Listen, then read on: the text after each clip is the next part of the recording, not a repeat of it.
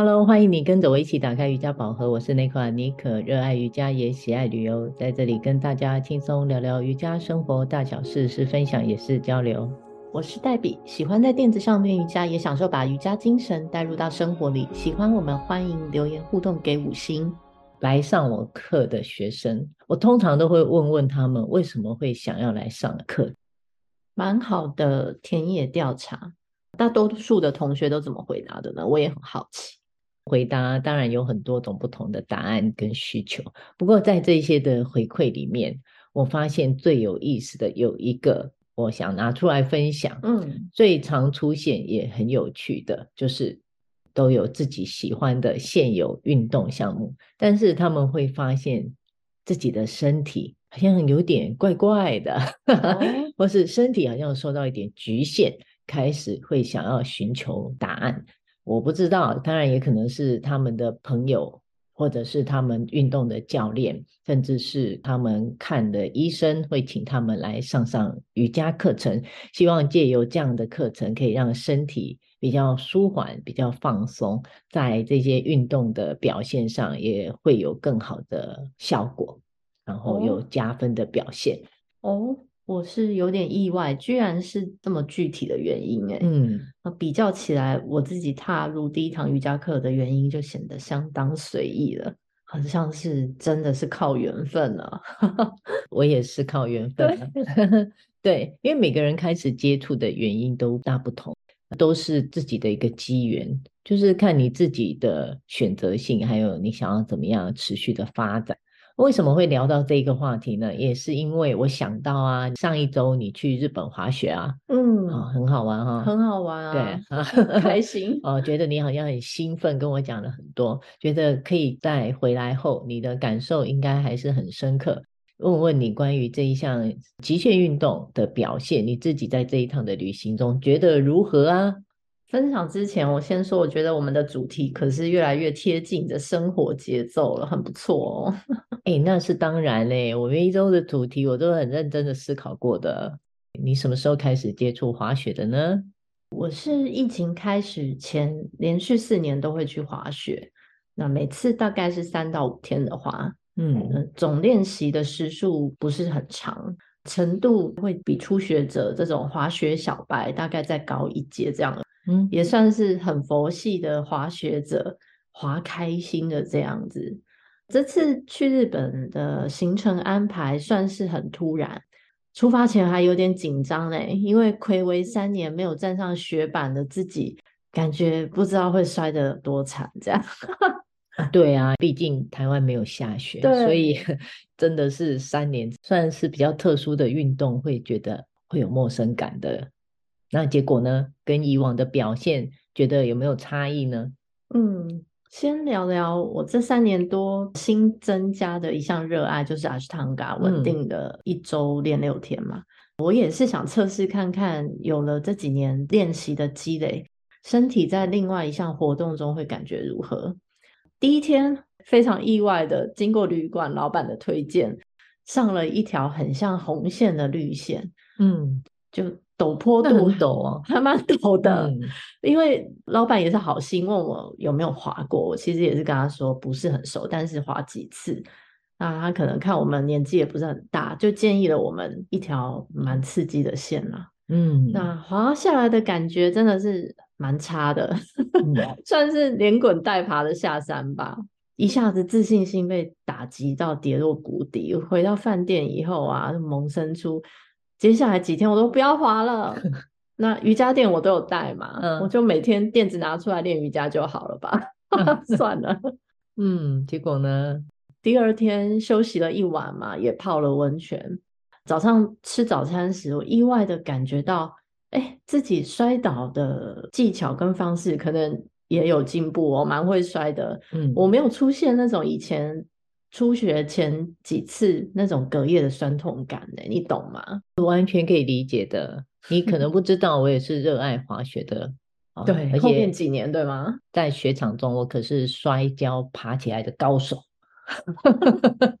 真的，真的就是也是很会跌倒。你知道，就是你会知道轻重拿捏，还有核心的稳定度，你身体会轻轻的放下，我觉得这很重要，所以你就不会觉得摔了很痛。是的，我们摔倒也是要带着意识来摔的，这点在滑雪的过程非常重要。没错，对，那那晚睡觉起来就是身体感觉很 OK 啊，那朋友大家一吆喝又约，于是又出发去了雪场。当天的练习又找回了很多以前教练教过的基本功啊。加上又有高手很会滑 ski 的朋友帮我看了一两趟姿势，那调整之后呢，我对身体的掌握度就高了起来。基本功练一练，那正好连续几天就是只滑绿线嘛。那大家知道雪场在日本的绿道是又宽又长的，那从每天反复滑十五公里左右的练习中去感觉身体的变化，真的是有趣又微妙。我记得我在还没有练阿斯汤加之前啊，去滑雪，我光穿着沉重的雪鞋，扛着板子到缆车到山顶，都感觉很累了。啊，用这次的滑法，我用了一点阿斯汤加中的反复练习的原则，有意识的去选择难易适中的路线，比较保守稳定的滑。反复练习中练好稳定了，再刷另外一道新的雪道的路线。那没想到的是，大腿意外的很懂得怎么发力哦，身体也竟然在陡坡中找到以前没有感受过的放松，虽然是坚持到最后一天都精力满满的滑好滑满，身体的感觉是有点挑战到，但过程中被美丽的雪山啊雪景环绕，还是非常享受也非常舒适的一个过程。嗯，所以是自己都很惊奇自己的表现吧？对啊，其实真的很意外，是一种惊喜。在持续的练习过程中，都是慢慢的累积，也强大自己的能量。我们在练习过程中，汗水跟时间的累积，当下也许会觉得没有那么强烈，但是要知道，这些投资在自己身上的，可是一点都不会是白费。在课程后的一些日常的表现会更胜于以往，我也可以体会你刚刚形容这样的心情起伏。在早前呢、啊，我很喜欢去攀岩，也喜欢去滑雪，这是我很喜欢的两项算极限运动，可以考验我自己的体力、耐力，还有脑力跟勇气啊！啊，是的，啊，走过的、路过、练习过的、流过的汗，其实都不会白费。像你说的攀岩，我只有试过一次，当时的重心就几乎全都落在手上，很吃力的一次体验啊。那你感觉瑜伽后攀岩的练习有什么差距吗？瑜伽后的攀岩呐、啊，嗯，哦。我以为你要说滑雪跟攀岩之间的差距，我正 想说衣服穿的比较少，可以啊，很热啊，但户外是很热，但是风景很美啊。然后之前有去过龙洞，整体而言啦，除了你说的自己身体上的表现哦，真的会感觉到自己的转变，像是比较有耐力，还有持久力，甚至还有我们的柔软度啊，反应力。